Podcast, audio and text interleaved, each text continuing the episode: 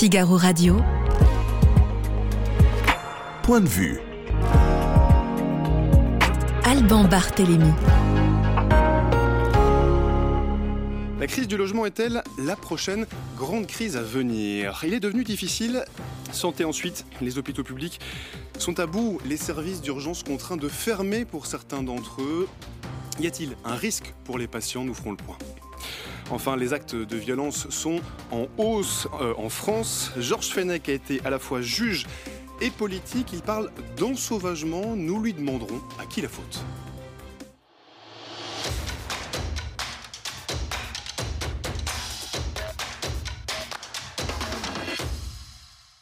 Soyez les bienvenus dans les studios du euh, Figaro. Bonjour Robin Rivaton. Bonjour. Vous êtes euh, membre du conseil scientifique euh, à la Fondapol et spécialiste des questions immobilières. L'immobilier, sujet essentiel s'il en est. Première question, la France est-elle en pénurie de logements aujourd'hui? Oui, on peut le dire, et c'est quelque chose qu'on voit, euh, immigrés qui elle aussi euh, augmente. Et puis de l'autre côté, vous avez ce qu'on appelle la décohabitation, donc une, réduction du nombre de personnes par ménage. C'est-à-dire qu'auparavant, par exemple, vous n'aviez jamais de divorce chez les plus de 60 ans. C'est désormais une pratique qui se, qui se répand. Et donc forcément, quand ces deux personnes se séparent à l'âge de 60 ans, vous aviez un logement il en faut deux. Euh, et donc, euh, on a besoin d'augmenter notre parc, notre stock de logements. Et puis, en plus, il faut Parce voir. que la société change, notamment. La société change. Et puis, il faut voir où les gens veulent loger. C'est-à-dire que euh, le parc de logements, il y a des logements qui sont vides dans certains endroits de la France, mais ces endroits où les gens ne veulent pas aller, ne veulent plus aller, ne Quels veulent endroits, plus par habiter. exemple Dans le centre, dans la région Grand Est, un peu dans le, dans le sud de la région Hauts-de-France, il y a des endroits qui se désertifient avec des territoires dans ces villages-là. Et il n'y a pas d'envie de gens de se dire bah, je quitte Paris pour aller m'installer au fin fond de la Lorraine. Aujourd'hui, ça c'est un mythe qu'on a beaucoup euh, raconté pendant le Covid et qui malheureusement ne se confirme pas. les, fameux, le fameux mythe euh, des exode urbain, euh. voilà, l'exode urbain des personnes qui vivent à Paris par exemple et qui vont au fin fond de la Lozère. Ce mouvement, il a quand même eu lieu en partie. Non, en fait, entre 2021 et 2019, on a vu une augmentation de 25% des départs de l'Île-de-France, donc ça veut dire 50 000 personnes, ce qui était pas rien. C'est pas énorme comparé au, au dynamisme démographique de, de l'Île-de-France, mais c'est pas rien. Mais il ne faut pas oublier que l'Île-de-France, c'est 80 000 naissances de plus que les décès. Tout le reste du territoire, moins l'Île-de-France, c'est 80 000 décès de plus que les naissances. Donc vous voyez bien qu'il y a un écart méditerranéen et atlantique dans une certaine mesure, et le reste du territoire qui est un territoire qui malheureusement se désertifie. Mmh. Robin Rivaton, aujourd'hui, il est devenu plus intéressant de louer que de devenir propriétaire. Euh, c'est un constat, quasiment 15 fois plus, en tout cas si j'en crois le baromètre du courtier Meilleur Taux.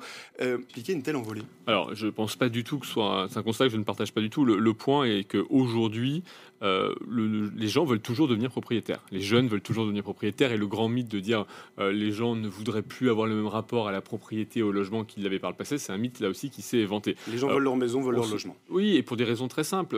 Vous avez aujourd'hui plus d'incertitudes sur la retraite. Vous ne voulez pas arriver à la retraite en devant verser un loyer, alors même que vos pensions de retraite vont être grignotées ou amoindries. Donc aujourd'hui, il y a cette recherche de sécurité, elle est très vraie chez les plus âgés comme chez les plus jeunes. Euh, ce qui se passe par contre de manière très simple, c'est que les plus jeunes ne peuvent accéder à la propriété comme leurs aînés ou leurs parents ou leurs grands-parents y arrivaient. Et aujourd'hui, quand on regarde le taux de propriétaire de sa résidence principale en France, c'est un chiffre qui était en augmentation croissante dans les années 80-90 et qui aujourd'hui stagne depuis maintenant 17 ans, donc depuis 2006. Mais pour quelle bah, parce que assez de logements, donc les logements que les gens veulent, bah, ils sont rares et donc ils sont chers, les prix ont monté. Il y a eu en plus des phénomènes autour des taux d'intérêt, baisse des taux d'intérêt, augmentation de la durée d'emprunt. Tout ça a contribué à faire que les logements valaient de plus en plus cher. Et aujourd'hui, devenir propriétaire de sa résidence principale, NIPS moyenne, frappé par le renchérissement du coût du crédit incroyable que l'on a connu ces 18 derniers mois. Cette situation, vous l'aviez dénoncée euh, dans un rapport publié il y a euh, un an et demi euh, environ, si je ne fais pas d'erreur. cette situation, est-ce qu'on l'a vu venir?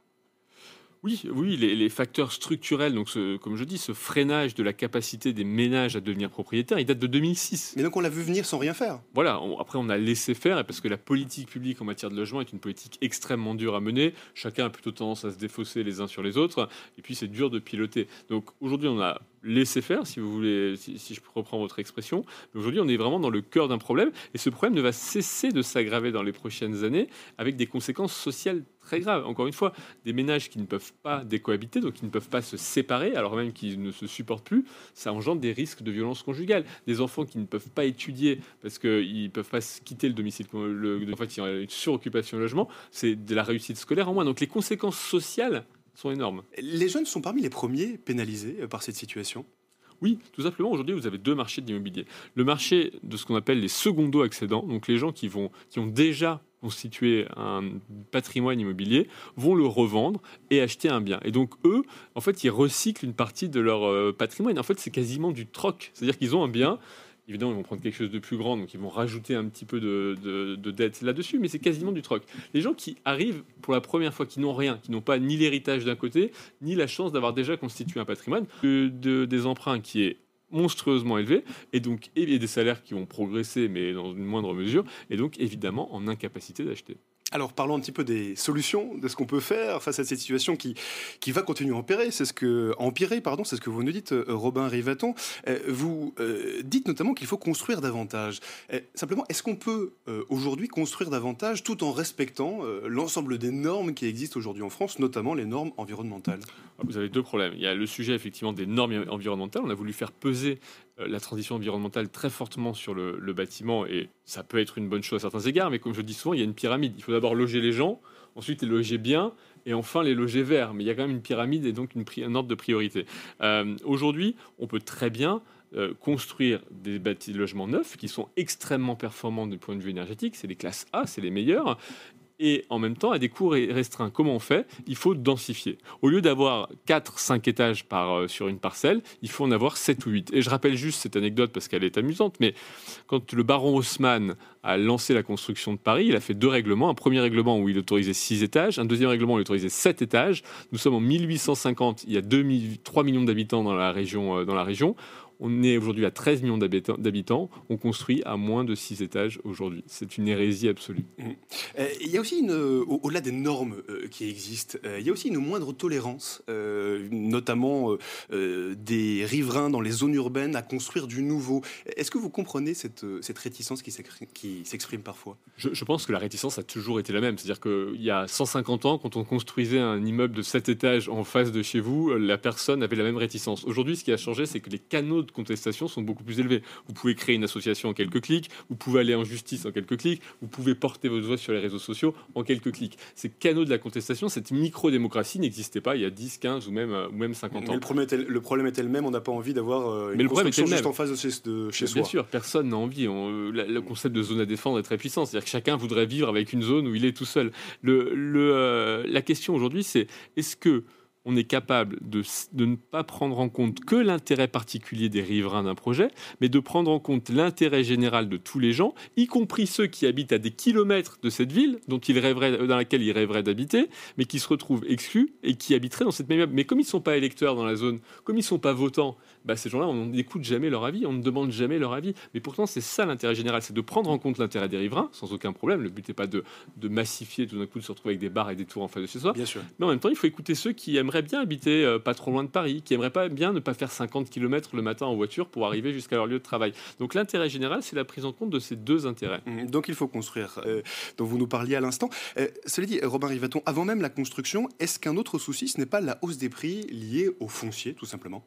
Le foncier vaut de plus en plus cher parce qu'il est de plus en plus rare. C'est une ressource extrêmement rare. Comme on l'a déjà dit, la plupart des gens veulent tous habiter au même endroit. Donc le foncier est une ressource rare. Mais la surface habitable sur le foncier n'est pas une ressource rare. Si vous construisez 7 étages sur un foncier avec un certain prix, évidemment, le, le prix par étage et le prix par appartement sera moindre que si vous construisez 3 étages sur ce même foncier. Et c'est là où aujourd'hui on doit jouer, c'est que les prix du foncier sont certes élevés, il n'y a pas plus de surface habitable sur chaque partielle de foncier. Et mathématiquement, bah, ce coût du foncier sera réparti sur plus d'appartements, plus de gens, et donc le prix des logements coûtera moins cher. Dans la fameuse note que vous aviez rédigée il y a de ça un an et demi, euh, vous vous, avez souligné à quel point la fiscalité immobilière aujourd'hui est toxique.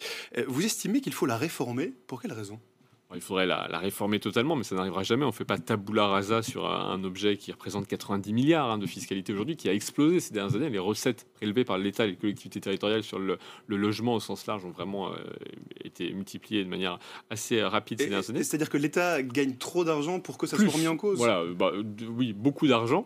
Euh, et le gros problème de ces dernières années, c'est la réforme de la taxe d'habitation. On a supprimé la taxe d'habitation euh, et donc on a coupé le lien entre un nombre d'habitants sur un territoire et les recettes que prélevait une collectivité. Or aujourd'hui, quand une collectivité construit un nouveau bâtiment, un nouvel immeuble, bah, elle sait qu'elle va avoir des familles qui vont arriver. Ces familles vont avoir besoin de crèches, d'écoles, de vidéosurveillance, de services euh, d'action sociale, et que, et que ces, nouvelles, euh, ces nouvelles populations. Et donc le maire, qui est un être économique rationnel, se dit, bah, j'ai des coûts, j'ai peu de recettes face à ça. Euh, Charles M sur le Figaro.fr qui nous regarde en direct nous dit les communes gèrent très mal leur budget. le problème du logement, c'est aussi un, problème local. Ce sont les, les édiles locaux qui ont les clés de la solution Oui, alors aujourd'hui, on critique beaucoup les communes puisqu'elles augmentent assez fortement la taxe foncière, notamment, qui est un moyen de, capter de l'argent sur, sur les propriétaires. Mais il faut voir qu'elles sont soumises à un jeu de contraintes quand même extrêmement fort. Alors, on peut toujours dire qu'elles gèrent mal et qu'il y a des, économies à faire, sans aucun doute. Euh, je, peux partager cette analyse. Euh, mais dans ce cas-là, il faut aussi leur laisser plus de marge de manœuvre pour pouvoir avoir des impôts euh, qui, soient, qui concernent toute la population, pas seulement les propriétaires tous les gens qui sont sur le, territoire de ces communes. Mmh. Gouvernement, ces dernières années, en matière de logement, eh, est-ce que vous trouvez son action suffisante? Parce que en 2018, eh, l'objectif de la loi Elan, c'était déjà construire plus de logements et réduire les contraintes. Bien sûr.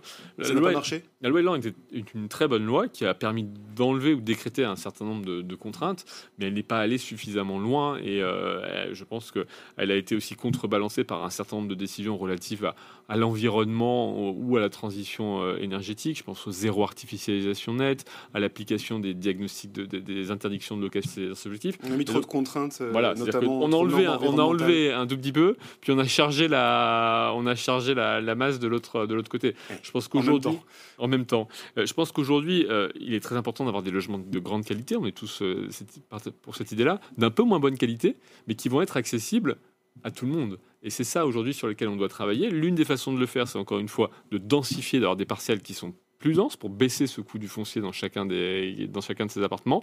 Il faut savoir aussi dénormaliser un petit peu. il y a plusieurs exemples, mais on vient de rajouter une contrainte sur les, les douches à l'italienne dans le bâtiment neuf. Les douches à l'italienne, évidemment, c'est sympa, on a envie de les avoir, ça permet aux, personnes. Douche à l'italienne, peut-être on peut rappeler euh, ce vous n'avez pas, de, vous pas de ressaut, donc vous n'avez pas un bac de douche, vous pouvez directement aller du sol de votre douche jusqu'à votre euh, douche.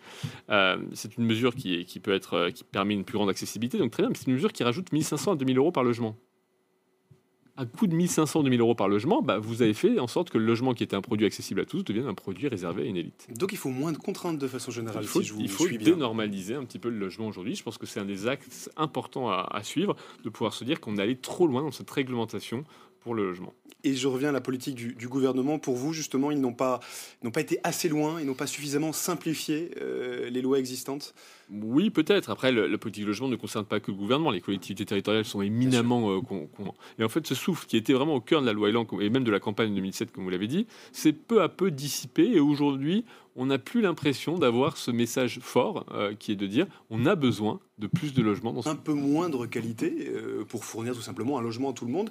On ne risque pas aussi de se retrouver avec un bâti qui vieillit mal, qui vieillit trop vite euh, on peut avoir des, on pourrait produire des bâtiments qui soient classe énergétique B. Ça resterait largement mieux que le stock de bâtiments existants qui lui va se situer plutôt en D ou E. Donc, euh, oui, je pense au bar HLM des années 60-70. On peut pas dire c'était un cas. Oui, mais c'était un Ils ont très très mal vieilli. C'était une, sans doute une, une grande erreur euh, architecturale.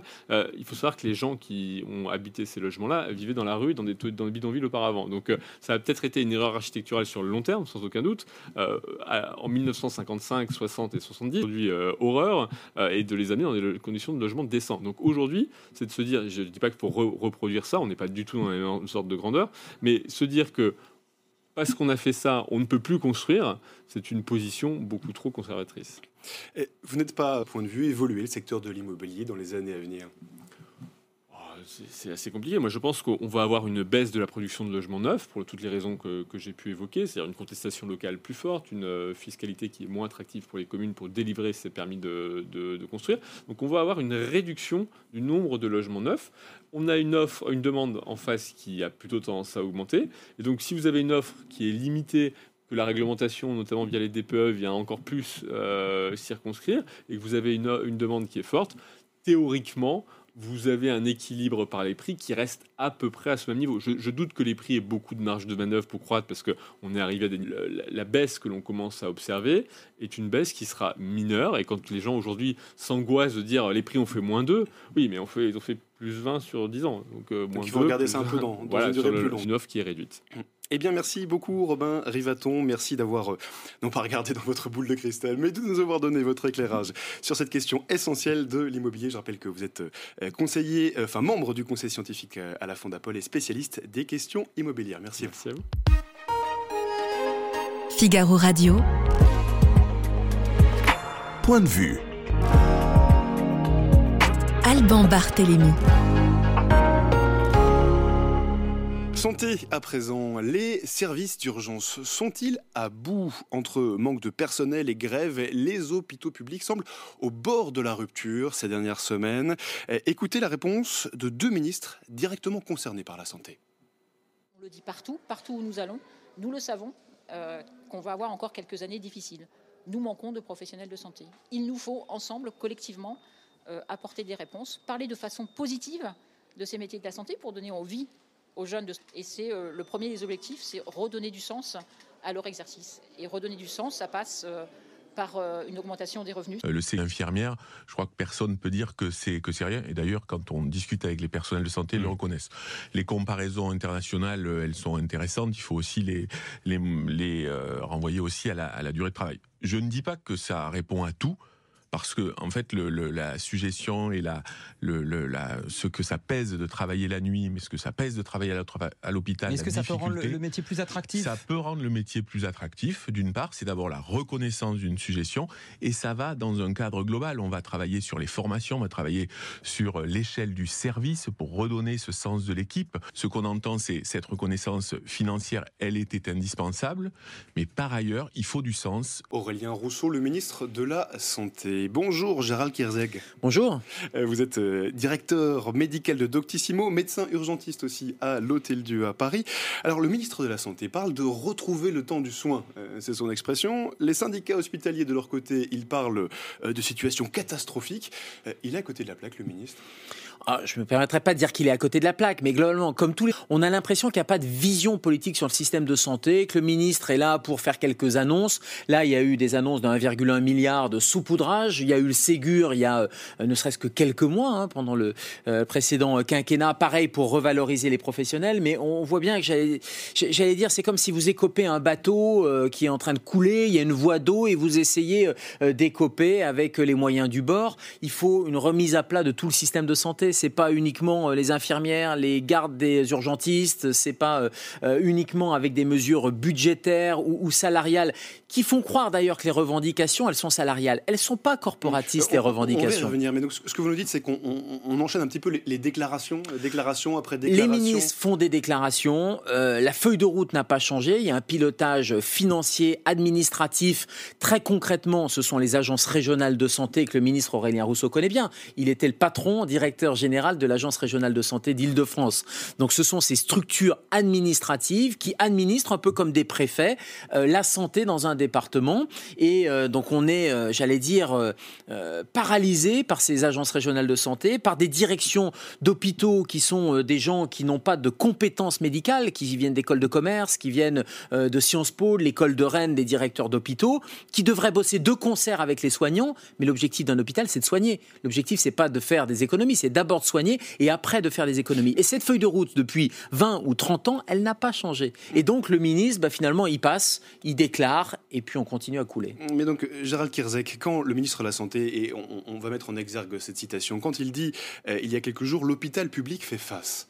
Oui, Respectueusement, mais il raconte n'importe quoi. Euh, et il nie une réalité qui est la difficulté. Et je crois qu'il faut d'abord nommer les problèmes, les reconnaître pour pouvoir ensuite les traiter. Et effectivement, on peut dire qu'il fait face, mais est-ce qu'un hôpital en France, dans une puissance mondiale comme la France en 2020, soigner, ça doit soulager, ça doit assurer le bien-être de ses professionnels de santé pour que les malades soient bien pris en charge. Or, on voit euh, des services, bah, le régulateur du SAMU, ce qu'on a dit appeler le 15 avant d'aller aux urgences, bah, il a plus d'effecteurs, il a plus d'ambulances à envoyer. On voit au Cap d'Agde, et encore une fois, faut, faut, faut attendre le temps de l'enquête, etc. Mais cette famille qui est endeuillée par euh, un patient qui est décédé, ils ont appelé une fois, deux fois, trois fois. Donc on voit bien qu'il y a des pertes de chance et que faire face, ça suffit pas. Mais alors justement, euh, euh, vous l'évoquez, mais la situation dans les sermes, euh, concrètement, c'est le cas au CHU de Bordeaux, euh, c'est le cas aussi à, à Orléans, euh, à l'hôpital de Montaigu en, en Vendée.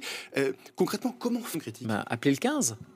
Ça a été la réponse euh, de François Brault. Patate chaude, qu'on passe au 15. Mais non, c'est une mauvaise réponse parce qu'il faut un Le 15, c'est maillage médecins généralistes. On voit bien qu'on n'a plus de maillage territorial de médecins généralistes. On n'a plus de maillage territorial, on n'a plus d'hôpitaux de proximité. On n'a plus de maternité de proximité. Et donc la réponse, qui est une réponse un peu facile, qui est de dire appelez le 15. Alors le 15, il tenait. Là, il tient plus. Vous avez plus de 70 SAMU sur 100 qui sont en grève avec les auxiliaires de régulation médicale. Vous savez, c'est les personnes qui répondent au téléphone avant de passer le médecin régulateur. Mais euh, le temps de décrocher moyen du SAMU Centre 15, il n'y en a plus. Il n'y a plus les ambulances. Et puis surtout, qu'est-ce qu'il fait au Centre 15, le médecin régulateur? Bah, Il vous dit d'aller aux urgences. Ah, mais il n'y a pas de service d'urgence parce qu'il est fermé. Donc c'est là où on se retrouve dans une situation où on met en danger les malades. Les, les malades sont en danger. Mais bien sûr, les malades sont en danger, il y a des pertes de chance. Vous allez dans un service d'urgence qui est plus loin, vous allez accoucher dans une maternité qui est plus loin, éventuellement vous accouchez dans le... Ils sont pas gynécologues, ils sont pas sages-femmes, et donc les pompiers, quand ça se passe bien, c'est formidable, et ça fait la une de, de la presse régionale, mais quand ça se passe mal, c'est un drame humain. Donc on est en droit d'attendre, d'avoir une réponse avec un médecin traitant. Bon nombre de Français n'ont pas de médecin traitant, malgré là aussi toutes les annonces ministérielles. On est parce que c'est ça qui se passe. Vous arrivez dans un service d'urgence, on vous dit où c'est marqué sur la porte, non, appelez le 15. Enfin, on est dans un c'est c'est kafkaïen, on est dans un système complètement. Est-ce que la situation est plus grave que l'an dernier? Les syndicats hospitaliers disent oui, le gouvernement non pas du tout. Oui, et l'année dernière, elle était plus grave que l'année d'avant, et l'année d'avant, elle était plus grave que l'année encore Ça d'avant. continue à. Et avec, mais bien sûr, c'est-à-dire que tant qu'on n'aura pas une remise à plat des choses, quand on n'aura pas un parcours de soins avec revaloriser les médecins généralistes, pas que financièrement, sûrement financièrement, mais dans leur rôle, dans leur rôle essentiel, le pivot du système de santé, dans le fait qu'ils participent à la permanence des soins, aux gardes, qu'ils puissent travailler de concert avec des hôpitaux de proximité, tant qu'on n'aura pas compris qu'il faut arrêter de fermer des lits, parce que pendant des années, on nous dit qu'il faut fermer des lits, c'est un virage ambulatoire, la population rentre le matin, on les opère et puis ils ressortent le soir. Mais ça, c'est un fantasme administratif. Pour, bien reprendre les, problèmes aujourd'hui, les problèmes que vous service d'urgence, euh, le premier problème c'est un problème de manque de praticiens, il n'y a pas assez de bras concrètement? Alors, il n'y a pas assez de bras, il n'y a pas assez de lits. Euh, tout est fait pour démotiver les bras. Alors, on parle des médecins, mais on peut parler des infirmières. hein, il y a un problème. Donc, il y a une maltraitance du, du personnel vis-à-vis du personnel qui est liée à des objectifs qui sont des objectifs, encore une fois, qui sont contre l'objectif de soins. C'est-à-dire, quand euh, les, les- les deux ministres parlent de, de sens, le sens, on l'a. Le problème, c'est qu'on a des injonctions en permanence qui vont à l'inverse de notre déontologie, à l'inverse de notre sens du soin. Donc, l'envie de soigner, le sens, il y est, euh, ils y sont, mais euh, quand vous avez des contraintes et quand vous avez des infirmières qui courent partout, quand vous avez des infirmières qui sont des pions, qu'on prend d'un service de psychiatrie, qu'on met en cancérologie et puis après on va les mettre dans un service d'urgence, on voit bien qu'il y a un problème de compétence, de maltraitance du personnel. Enfin, on n'est pas des pions globalement. Donc tout quand le ça. gouvernement parle de revalorisation salariale, enfin, il y a- il y a- Oui, enfin, ça sera 2,90€ pour les infirmières, je crois. ça Donc, euh, c'est loin d'être suffisant de nouveau. On bah, est dans un, mi- un milliard de plus, bien sûr, on, on va les prendre, mais c'est de saupoudrage. Comme le Ségur été de plus parce qu'ils ont l'impression de ne plus faire leur métier correctement et de mettre en danger leurs malades, c'est pas euh, une prime ou c'est pas une augmentation salariale qui va faire que ce sentiment va changer. Donc il faut que la santé redevienne une priorité politique. Mais on est beaucoup dans le débat actuellement sur l'éducation nationale aussi. Il faut que ces fonctions régaliennes de l'État, euh, la santé, l'éducation nationale, comme la police, puisqu'on retrouve le même mal-être finalement et le même service qui se dégrade vis-à-vis du public. Et finalement, dans toutes ces structures d'État, il y a une espèce d'abandon. Il y a un logiciel qui est un logiciel administratif de haute fonction publique qui finalement, on prend les gens, on les met d'un ministère à un autre, etc. Mais la, la- la logique est exactement la même. Cette organisation des soins de santé à des énarques, à des technocrates. Ben, c'est c'est la police. Donc à un moment donné, il y a un problème de gouvernance aussi. Qui décide? Ceux qui décident doivent être ceux qui font. Or, actuellement, ceux qui décident ne sont pas ceux qui font. Ils font fuir ceux qui font. Donc vraiment, c'est- c'est un problème structurel. Alors. Encore une fois, euh, Aurélien Rousseau, euh, avec toute la sympathie qu'on peut lui porter, euh, il a été ancien directeur général d'ARS, il est énarque, c'est pas parce qu'on est énarque, c'est pas une tare. Non, il connaît le Mais sujet par ailleurs. c'est pas une tare, mais oui, il connaît le sujet, mais euh, c'est pas un soignant. Donc il connaît pas l'organisation des soins. Vous savez, j'étais dans, dans mon hôpital à Cochin et j'ai vu une gentille jeune femme qui est directrice des opérations. Donc en rigolant, je lui dis vous êtes la directrice des interventions chirurgicales. Elle me dit non non, des opérations, des circuits patients, du parcours patient. Formidable. C'est quoi votre formation? École de commerce. Comment voulez-vous en adéquation Est-ce que moi je vais aller mêler de la gestion des grandes surfaces? Non, j'en ai pas la compétence. Le problème, il est là. Et cette gouvernance-là, il va falloir la changer. Les gens à la tête des agences régionales de santé, si tant est, pas remédicaliser avec des médecins de santé publique, avec des médecins de terrain, avec a- des médecins qui connaissent ce que c'est que soigner un malade. Il y a une structure, euh, il y a des structures palliatives qui ont été créées euh, ces dernières années. Euh, c'est les fameux points d'accueil de soins immédiats. Le gouvernement avait sorti cette idée en 2000. Euh, C'est un- ces agences palliatives. C'est un c'est palliatif. C'est un cotère sur une jambe de bois. On est sur quelque chose où il y a un trou dans la raquette, donc on va essayer. Le trou s'agrandit malheureusement, de moins en moins de généralistes, de moins en moins de services d'urgence, etc. Et donc on va essayer de mettre un peu des, des rustines. Mais ça marchait bien à une époque. Vous aviez un médecin traitant, ce médecin traitant. Alors l'esclavagisme est fini, donc les médecins traitants disent nous c'est fini, on veut plus une génération avec euh, des gardes euh, toutes les semaines où on veut avoir une vie de famille. Et ce qu'on comprend aisément. Mais globalement, un médecin traitant, c'est fondamental. Il vous connaît, il connaît vos antécédents, il est disponible quand vous en avez besoin. Il est en lien avec un service d'urgence d'un hôpital de proximité dans lequel il pourrait éventuellement intervenir. Ça, c'était il y a 30 ans. Et on a les points d'accueil de soins immédiats. Qui a ouais, c'est quoi qui- C'est des urgences, c'est pas des urgences. C'est des médecins généralistes qui ne font que des gardes ou des urgentistes qui ont quitté l'hôpital parce qu'on les a fait fuir et qui ouvrent ces structures un libérales. palliatif qui ne suffit pas Pourquoi à, à pas résoudre Mais le problème. la réalité, c'est qu'il faut un médecin traitant qui vous connaisse, qui fasse de la prévention, qui suive les maladies chroniques. Actuellement, j'ai des gens de- de- d'accueil, de, soins, qui vont dans des centres de santé. Ils changent de médecin à chaque fois, personne ne les connaît. Et donc, du coup, ça met les gens dans un embarras quand il y a urgence. Donc, on est vraiment dans une chaîne qui dysfonctionne. Gérald Kierzeg, euh, euh, vous dites euh, l'hôpital public euh, ne fonctionne pas, notamment parce qu'il n'est pas géré par des gens qui connaissent la santé. À côté à côté de l'hôpital public, pardon, il y a aussi les hôpitaux privés qui fonctionnent et qui prennent en charge des patients. Est-ce qu'il faut davantage compter sur eux Ben, il faut compter dans le système sur le libéral, le privé et sur le public. En fait, c'est un peu comme un corps humain avec deux jambes. Vous avez besoin pour marcher correctement et à peu près droit de vos deux jambes. Et le système libéral ou le système privé, service public, c'est pas les mêmes pathologies qui sont traitées. Il faut bien comprendre que ambulatoire, c'est-à-dire vous rentrez le matin et vous ressortez le soir, mais c'est pas la même chose que de faire de la chirurgie cardiaque dans un établissement euh, public, par exemple, avec des patients qui ne rentreront pas chez eux le soir. Donc on voit bien que il faut de tout pour faire un monde et que ce système libéral privé est indice le vieillissement de la population avec euh, une population qui se paupérise aussi. Je crois qu'il y a cet argument économique qu'il faut pas euh, négliger. On va avoir besoin aussi du service public pour des patients qui sont euh, des patients différents. Mm, mm. Gérald Kierzeg, je rappelle que vous êtes médecin urgentiste à l'Hôtel Dieu à Paris. J'aimerais encore vous interroger sur, euh, rapidement sur deux actualités. D'abord, deux nouveaux variants du coronavirus ont fait leur apparition ces dernières semaines. Le ministre de la Santé, Aurélien Rousseau, encore lui, estime que l'épidémie n'est pour l'heure pas particulièrement inquiétante. C'est ce qu'il a déclaré encore ce matin. Est-ce qu'on n'a pas déjà entendu ça? Ah, moi, je, suis- ravi. J'entendais ce matin à, à Télématin Aurélien Rousseau qui disait effectivement il fallait pas s'affoler. Et je suis ravi qu'il y ait un ministre qui ne s'affole pas.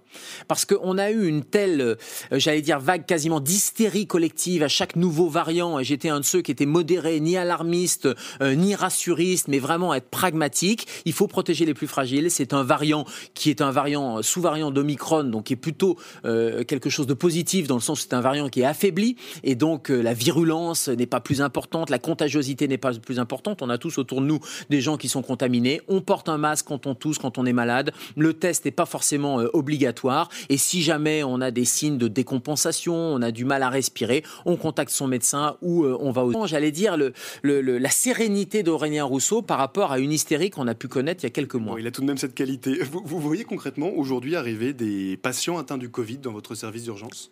Oui, bien sûr, parce que rappelez, c'est les plus de 65 ans et même bien au-delà, parce qu'à 65 ans, on peut être en parfaite forme. hein, c'est plus l'âge physiologique que l'âge chronologique sur votre carte d'identité. C'est plus est-ce que vous avez des maladies chroniques, est-ce que vous avez un déficit immunitaire, et ce sont ces patients qui sont à risque et qu'il faut surveiller un peu comme du lait sur le feu. Donc on voit des patients comme ça arriver pas forcément des patients d'ailleurs dans un état de gravité, mais qui sont inquiets. Et puis, euh, je crois que le, le deuxième facteur de risque, c'est l'obésité. On n'en a pas assez parlé aussi. Donc, quand on est fragile, il faut euh, prendre plus de précautions. Ça sert à rien de porter un masque dans la rue. hein. Le seul masque qui sera efficace, c'est le FFP2. Vous savez, c'est ce masque un peu canard. Par contre, quand on est malade, vous et moi, et ça aussi, le ministre Rousseau le dit très bien, on porte un masque. C'est un geste de prévention universel, Covid ou pas Covid. Donc pas d'affolement, mais une, une prévention euh, in- intelligente et bien comprise. Euh, autre petite question, la France connaît depuis quelques jours la canicule, ça ne vous a pas échappé, et certainement pas à vous qui nous regardez. bien sûr, il s'agit de s'hydrater, de rester chez soi, mais quels sont les publics à risque? À quoi doivent-ils faire particulièrement attention? On, commence à s'habituer à la canicule. je ne sais pas si on peut parler de canicule. Canicule, c'est une définition, une définition très particulière. C'est pendant plusieurs jours, vague de chaleur qui ne redescend pas la nuit, etc. Là, il y a une forte vague de chaleur. On n'est pas forcément, d'après les météorologistes, en phase de canicule, mais je suis un peu le docteur bon sens dans cette histoire-là. C'est-à-dire que l'idée, c'est de, évidemment, on va pas aller faire du sport euh, sous le cagnard à euh, midi. Évidemment, quand on est fragile, insuffisant cardiaque, insuffisant respiratoire, qu'on a euh, un état de santé précaire ou qu'on est très âgé, bah, c'est pas le moment d'aller faire du jardinage ou d'aller faire sa balade quotidienne quand il fait très chaud. Donc on adapte ses activités, on aère régulièrement son logement, on va au supermarché ou au cinéma, ça permet de faire baisser la température. Bref, le bon sens des gens là doit jouer à plein aussi et je crois qu'il faut arrêter d'infantiliser les gens. Il va falloir qu'on s'habitue à ces épisodes de chaleur. Eh bien, merci beaucoup Gérald Kirzeg, merci d'avoir euh, nous avoir expliqué un petit peu où on est euh, l'hôpital. Euh, on ne peut pas dire que la situation soit brillante et, puis de nous avoir aussi... et le système de santé dans son le système de santé et nous avoir aussi donné ces quelques conseils. Je rappelle que vous êtes médecin urgentiste à l'Hôtel Dieu à Paris et que vous êtes également directeur médical à Doctissimo. Merci à vous. Figaro Radio. Point de vue. Alban Barthélémy. L'été a été parsemé de violences dans de très nombreuses villes de France. Face à cela, une question, la justice doit-elle être plus répressive? Écoutez Éric Dupont-Moretti, le ministre de la Justice. Je vais vous dire, et surtout besoin. Elle a besoin, comme les policiers, de respect. Elle a besoin d'indépendance. Elle a besoin qu'on la laisse travailler. Et il y a trois ans que je dis, et je le redis aujourd'hui, que la justice ne se rend pas dans la rue, elle ne se rend pas sur les plateaux de télévision, elle se rend dans les palais de justice pour que nous autorise le code de procédure pénale. Euh, merci beaucoup, euh, Georges Fedek. Je rappelle que vous êtes euh, donc ancien magistrat, député honoraire. On vient d'entendre le ministre de la Justice qui expliquait, c'était il y a de ça à quelques jours à peine, que la justice a besoin d'indépendance. Vous êtes d'accord avec lui? Oh combien? Oh combien je suis d'accord avec le garde des Sceaux. Mais est-ce qu'on parle de la même chose? L'indépendance, c'est d'abord l'indépendance de la justice par rapport à l'exécutif. Bien d'accord, c'est pour ça qu'il y a un conseil supérieur magistrature, etc. Mais moi, je vais plus loin, et ça, Éric Dupont-Moretti n'y fait pas allusion. Je pense qu'au sein de la magistrature, et c'est tout l'objet de mon livre, il y a un courant idéologique qui a infusé pendant des générations de magistrats, qui a vraiment essaimé dans toute l'institution judiciaire, qui fait que la justice n'est plus indépendante, elle est dépendante aujourd'hui d'une idéologie euh, qui a gagné, je dirais, dans les esprits. Donc pour moi, l'indépendance, c'est d'abord l'impartialité. Et cette euh, idéologie dont, vous parlez, c'est l'idéologie de l'excuse. Vous, vous démarrez votre livre en parlant de cette idéologie, de cette culture de, l'excuse. Concrètement, on excuse les criminels plutôt que de les sanctionner, c'est ça? C'est à peine caricatural, hein, ce que vous venez de dire. En fait, tout est né euh, disons dans les années 70, juste après 68, avec la création du syndicat d'administrature, et euh, une doctrine parfaitement élaborée par des esprits tout à fait brillants, et, qui, qui s'appelle la doctrine de la défense sociale nouvelle. De quoi s'agit-il? Vous la en défense, dans votre livre. Oui, portée en France par le magistrat Marc Ancel. Ben, c'est un peu ce que vous dites, c'est-à-dire que, en fait, le criminel est d'abord lui-même victime d'une discrimination soit euh, social, ethnique. Et donc il faut comprendre euh, le passage à l'acte par cette euh, souffrance, cette discrimination, cette misère, etc. Ça part de mon sentiment, vous allez me dire. Mais c'est formidable. Moi, je suis à l'école, on nous enseignait ça déjà quand j'étais à l'école de la magistrature, mais je restais quand même un peu sur mes gardes. Alors que beaucoup, en réalité, de jeunes auditeurs de justice étaient prêts à défendre de très belles causes. Voilà, voilà une cause extraordinaire. Et on invitait euh, dans les amphithéâtres du Fort du à Bordeaux, euh, des grands truands comme Roger Knoubelpis qui venaient nous parler, la larme à l'œil, des prisons, etc. Donc on était formaté avec des lectures, Michel Foucault, Et ça dès l'école de la magistrature. Dès l'école de la magistrature, bien euh, sûr. Vous racontez dans votre livre euh, euh, votre, votre passage par, cette école. Vous, vous dites que vous n'étiez pas très à l'aise déjà à l'époque. Alors on était une poignée quand même à se dire mais il y a un problème quoi. Le juge pour nous, euh, très minoritaire, doit être impartial.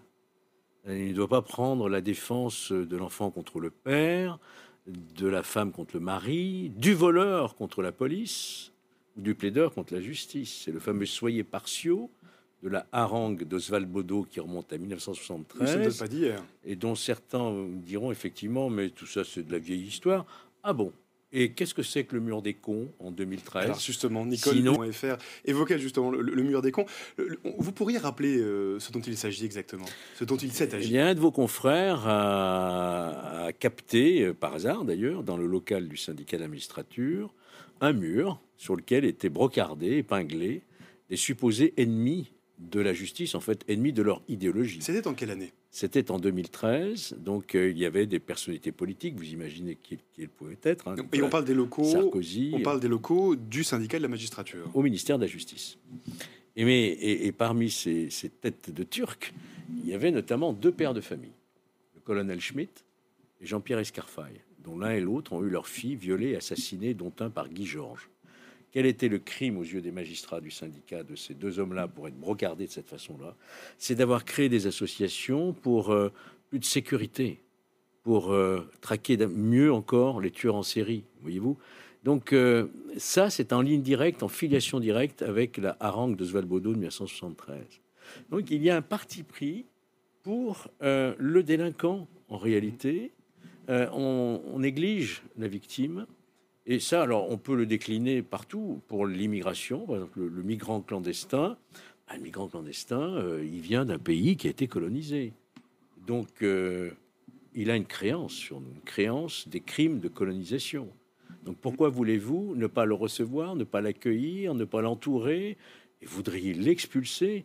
C'est ainsi que vous avez eu récemment, vous vous souvenez, l'affaire d'Océan Viking. On plus de 200 migrants. Darmanin nous disait, vous inquiétez pas, il y aura des procédures d'expulsion. Au final, les juges se sont organisés pour relâcher tout le monde. Donc au- voilà, c'est ça, rejoint euh, ce que Ouais. vous dites, Georges Fenech, pardon, mais ça rejoint ce que nous dit Valpazu euh, sur le Figaro.fr. Il nous dit les, les juges aujourd'hui, euh, les juges, les magistrats jugent en fonction de leurs idées politiques. Et la plupart du temps, euh, à gauche. Ça rejoint un peu ce que vous dites. Cela dit, ça ne concerne pas tous les magistrats. Euh, le syndicat de la magistrature euh, que vous évoquez représente euh, 33% des, magistrats, si je ne fais pas de- si d'erreur.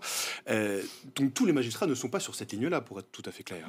Alors, vous dites 33%, ce qui est déjà une représentativité importante. C'est-à-dire un magistrat sur trois a voté pour le syndicat administrature. Vous dites c'est pas la majorité. Et ce qu'il faut bien comprendre, c'est leur capacité d'entrisme, leur capacité d'influence, que ce soit au sein de l'institution où on va truster les commissions d'avancement, votre carrière en dépend, euh, et également des médias. Il y a une espèce de collusion entre le syndicat et un certain nombre de médias acquis à la cause, ce qui fait qu'en face, ben, vous avez des politiques qui sont tétanisés. Et vous avez aussi des magistrats qui préfèrent ne pas trop la ramener parce que leur carrière aussi. En réalité, c'est ce courant a vraiment, a vraiment infusé. J'ai essayé, moi, à une certaine époque, à la tête de mon association, de résister.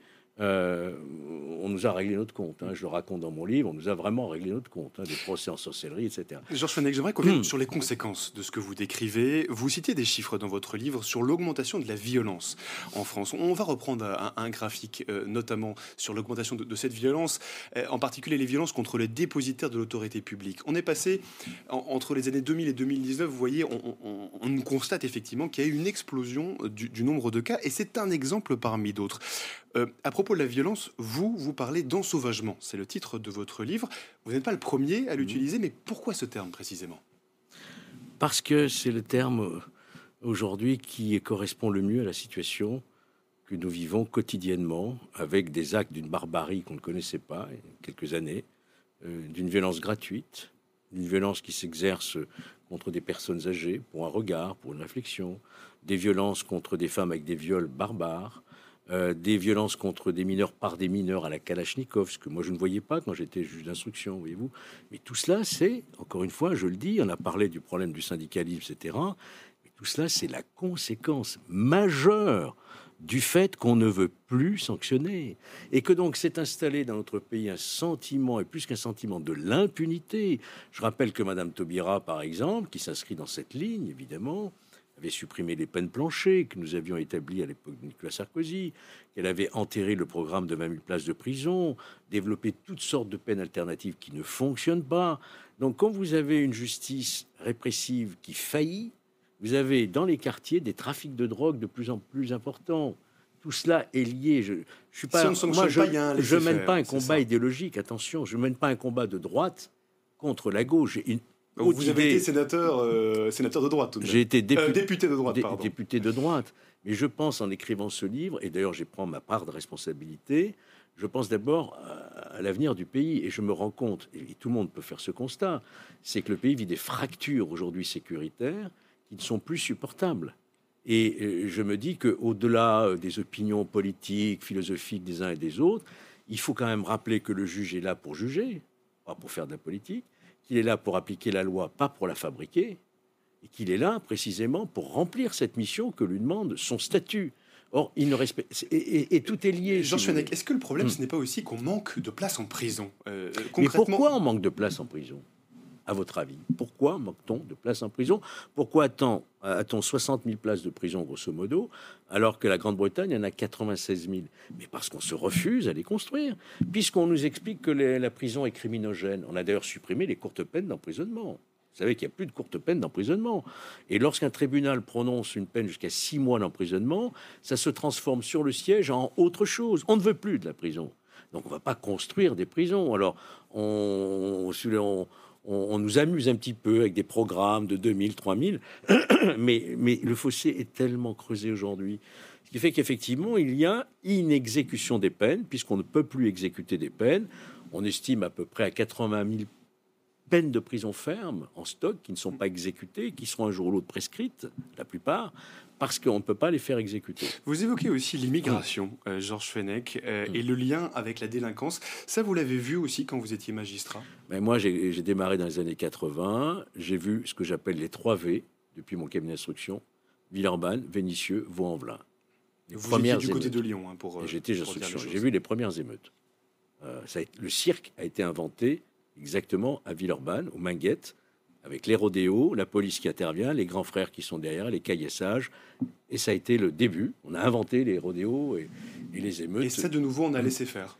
Alors, on a laissé faire. Il y a eu 2005, je me souviens, il y a eu 2007 et il y a eu 2023. On a laissé faire, oui et non. On a essayé. On a essayé par des politiques de la ville. Vous voyez, toujours de la prévention, des milliards, des milliards. Et en réalité, euh, ça n'a pas, ça n'a pas arrêté ce, ce phénomène. Mm. Donc voilà, on en est aujourd'hui à une situation de recul, recul de l'autorité, recul de la police qui dit le problème de la police, c'est la justice, à juste titre.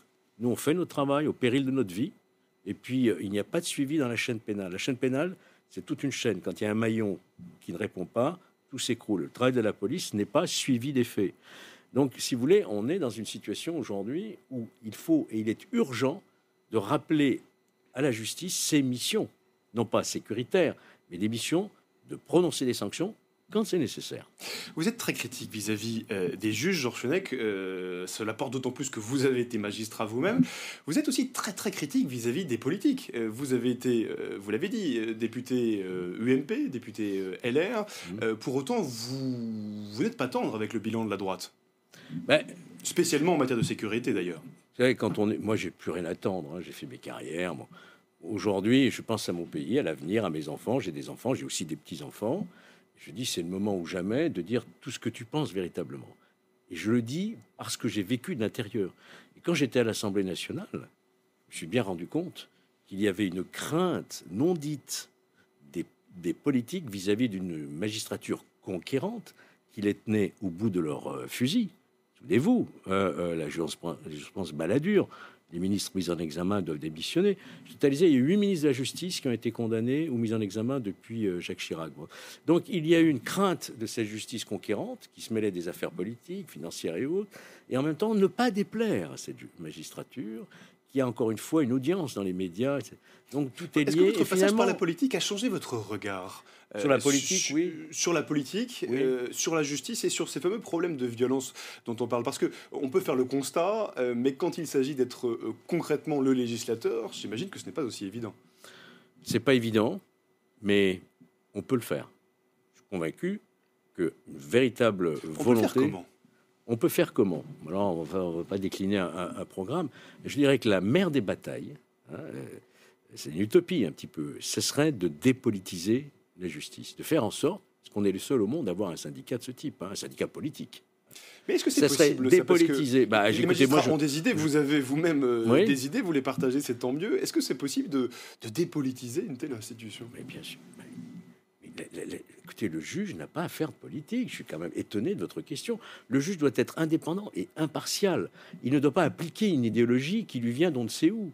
La seule application, c'est celle voulue par le peuple, le suffrage universel, la loi votée par le Parlement. Donc il faut moi, ce que je propose, c'est une commission d'enquête parlementaire pour analyser ces phénomènes de politisation à l'intérieur de la justice, parce que c'est une atteinte grave à la séparation des pouvoirs, et c'est une atteinte à la démocratie et à la volonté du peuple. La justice, elle rend euh, ses décisions au nom du peuple. J'ai l'impression qu'aujourd'hui, elle le rend souvent contre le peuple. Parce que le peuple n'attend pas ce type de décision laxiste, de culture de l'excuse, et tous ces, ces, angélismes, si vous voulez, qui ont euh, marqué ces 40 dernières années. Vous estimez aussi qu'il hum, faudrait potentiellement revoir euh, le rôle du juge d'instruction Vous voulez revoir sa façon de fonctionner? Alors, vous dire tout simplement qu'on est les derniers au monde à avoir un juge d'instruction. L'Italie l'a remplacé, l'Allemagne l'a supprimé, je veux dire, l'Allemagne l'a supprimé, les anglo-saxons n'ont jamais connu. Vous avez un juge d'instruction à la française, un système inquisitoire qui remonte à Napoléon Ier, grosso modo, et qui a tous les pouvoirs d'enquête et juridictionnel. D'ailleurs, Robert Badinter lui-même stigmatisait ce juge en le qualifiant de à la fois Maigret et Salomon. Donc on ne peut pas à la fois mener l'enquête et prendre des décisions juridictionnelles, c'est-à-dire apprécier les, preuves que vous-même vous, êtes chargé de recueillir. Donc moi ce que je préconise, euh, c'est un passage du juge d'instruction à un juge de l'instruction, qui sera un super JLD, qui prendrait les décisions de mise en détention, des coups de téléphone, tout ce qui est une atteinte aux libertés, et que l'enquête soit faite par le parquet, et un parquet autonome. Une toute dernière question, Jean Fenech. Euh, vous dédiez euh, votre livre euh, en mémoire de toutes les jeunes femmes, notamment victimes de, prédateurs, et tous les jeunes d'ailleurs victimes de violences de façon générale. Vous parlez de non-assistance à France en danger. en, parlant de, des jeunes Lola, Maëlys, Delphine, toutes ces jeunes femmes, tous ces jeunes, on aurait pu les sauver. Oui, je pense qu'on n'a pas fait tout ce que nous devions faire et que nous avons une responsabilité. C'est le thème que j'ai voulu développer. On a une responsabilité parce que quand vous laissez un mineur impuni 20, 30, 40, 50 fois, comme j'ai vu des cas judiciaires, il passe dans une grande criminalité ensuite. Et toutes ces affaires que je vois qui sont terribles à Marseille où des jeunes de 14 ans utilisent des kalachnikovs, je me dis, c'est qui les responsables? Évidemment, l'éducation, il y a les parents, mais il y a aussi la justice qui ne fait plus peur du tout, voyez-vous. Donc je pense que il y, a, une non-assistance à toutes ces, millions de victimes. Il y a à peu près 4 millions de victimes par an dans notre pays, terrible. Et on ne se donne pas encore les moyens, si vous voulez, de, de lutter contre ce qu'un fléau que d'autres ont réussi à éradiquer. Je cite l'exemple de New York, avec Rodolphe Giuliani que j'avais rencontré. Et vous, vous racontez plusieurs exemples dans, dans votre Mais livre. bien sûr, c'est possible. Que on peut aller lire si on veut en savoir davantage sur euh, votre expérience et puis sur les solutions que vous préconisez aussi, Georges Fenech. Euh, ça s'appelle L'ensauvagement de la France, la responsabilité des juges et des politiques. C'est paru aux éditions du Rocher. Euh, merci beaucoup, Georges Fenech. Je rappelle que vous êtes donc ancien magistrat, député honoraire. Merci à tous d'avoir suivi Point de vue et à très bientôt sur Figaro Radio.